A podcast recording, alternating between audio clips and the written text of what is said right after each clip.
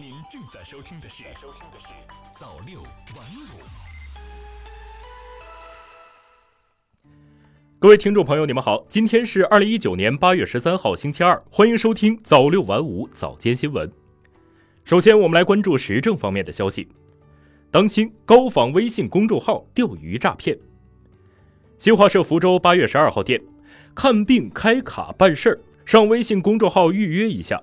近年来，越来越多的人习惯在微信公众号上处理事务。记者调查发现，骗子们如今开始利用仿冒官方微信公众号进行诈骗，有的通过取高仿名冒充正规机构，有的通过造假借用他人工商执照、法人信息注册微信公众号实施诈骗。颈椎病等有望纳入职业病，企业负担如何化解？近日，健康中国行动推进委员会办公室在召开新闻发布会时称。这次职业健康保护行动将颈椎病、肩周炎、腰背痛、骨质增生、坐骨神经痛列为劳动者个人应当预防的疾病。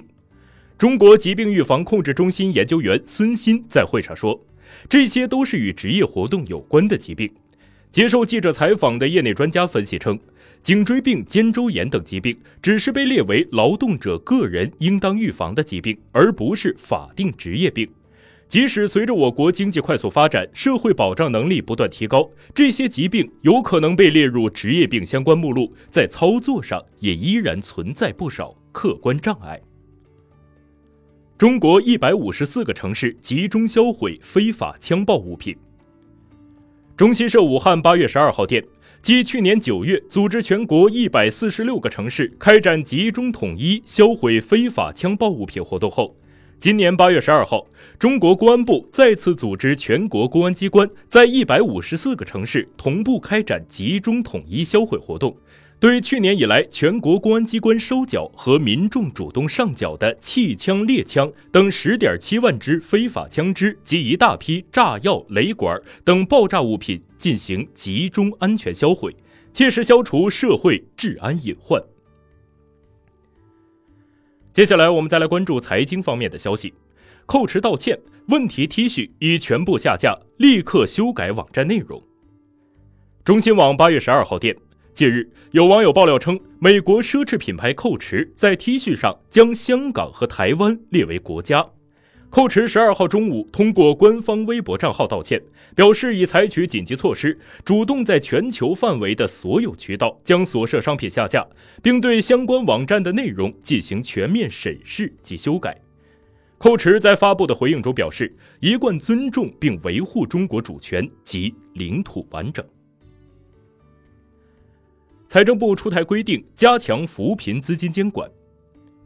近日。财政部印发《财政部门财政扶贫资金违规管理责任追究办法》，严格财政扶贫资金监管，确保每一分钱用在脱贫攻坚刀刃上。财政部有关负责人表示，当前财政扶贫资金管理使用方面还存在一些不足，影响财政扶贫资金安全和精准使用，如擅自改变财政扶贫资金使用计划方式，骗取、套取和挤占挪用财政扶贫资金。财政部门个别工作人员滥用职权、弄虚作假、谋取私利等，强化违规管理使用问责力度，进一步加强财政扶贫资金管理，切实保障资金安全有效，是财政部门面临的一项紧迫任务。新疆外送新能源累计逾六百亿千瓦时。新华社乌鲁木齐八月十二号电。截至今年七月，我国风能和太阳能富集的新疆累计外送新能源电量六百二十六点七二亿千瓦时。在我国节能减排和能源资源优化配置中，新疆扮演的角色越来越重要。新疆维吾尔自治区发展改革委数据显示，目前新疆风电装机容量一千九百二十五点一万千瓦，光伏发电装机容量一千零二十一点六万千瓦。新能源装机位居全国前列。接下来，我们再来关注国际方面的消息。澳政府将投入三十亿澳元武装特种部队。新华社堪培拉八月十二号电，澳大利亚政府十二号宣布，将在二十年内投入三十亿澳元，用于装备尖端设备，从而提升特种部队战斗力。澳政府官网当天发表声明说，此次对特种部队的投入是为了继续加强2016年澳国防白皮书提到的特殊作战能力。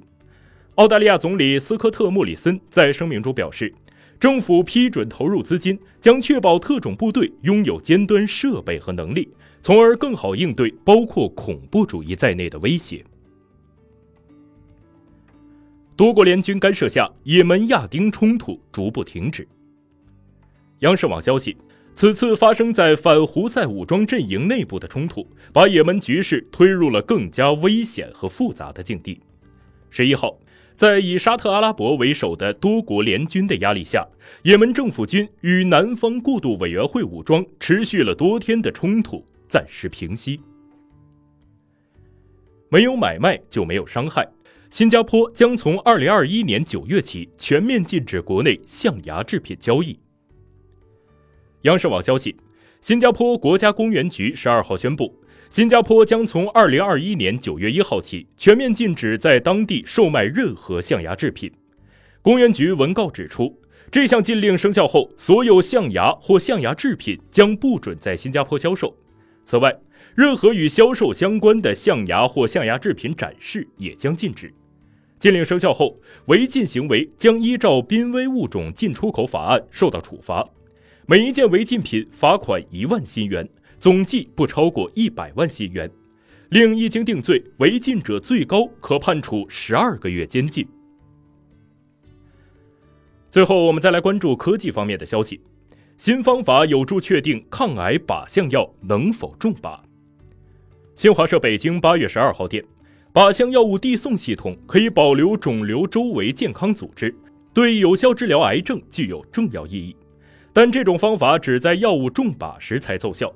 美国西北大学研究小组开发了一种新方法，可通过实时分析再药纳米颗粒的运动方式来确定药物能否中靶。以上是本时段的早六晚五早间新闻，感谢您的收听，我们晚间再见。早六晚五，新华媒体创意工厂诚意出品。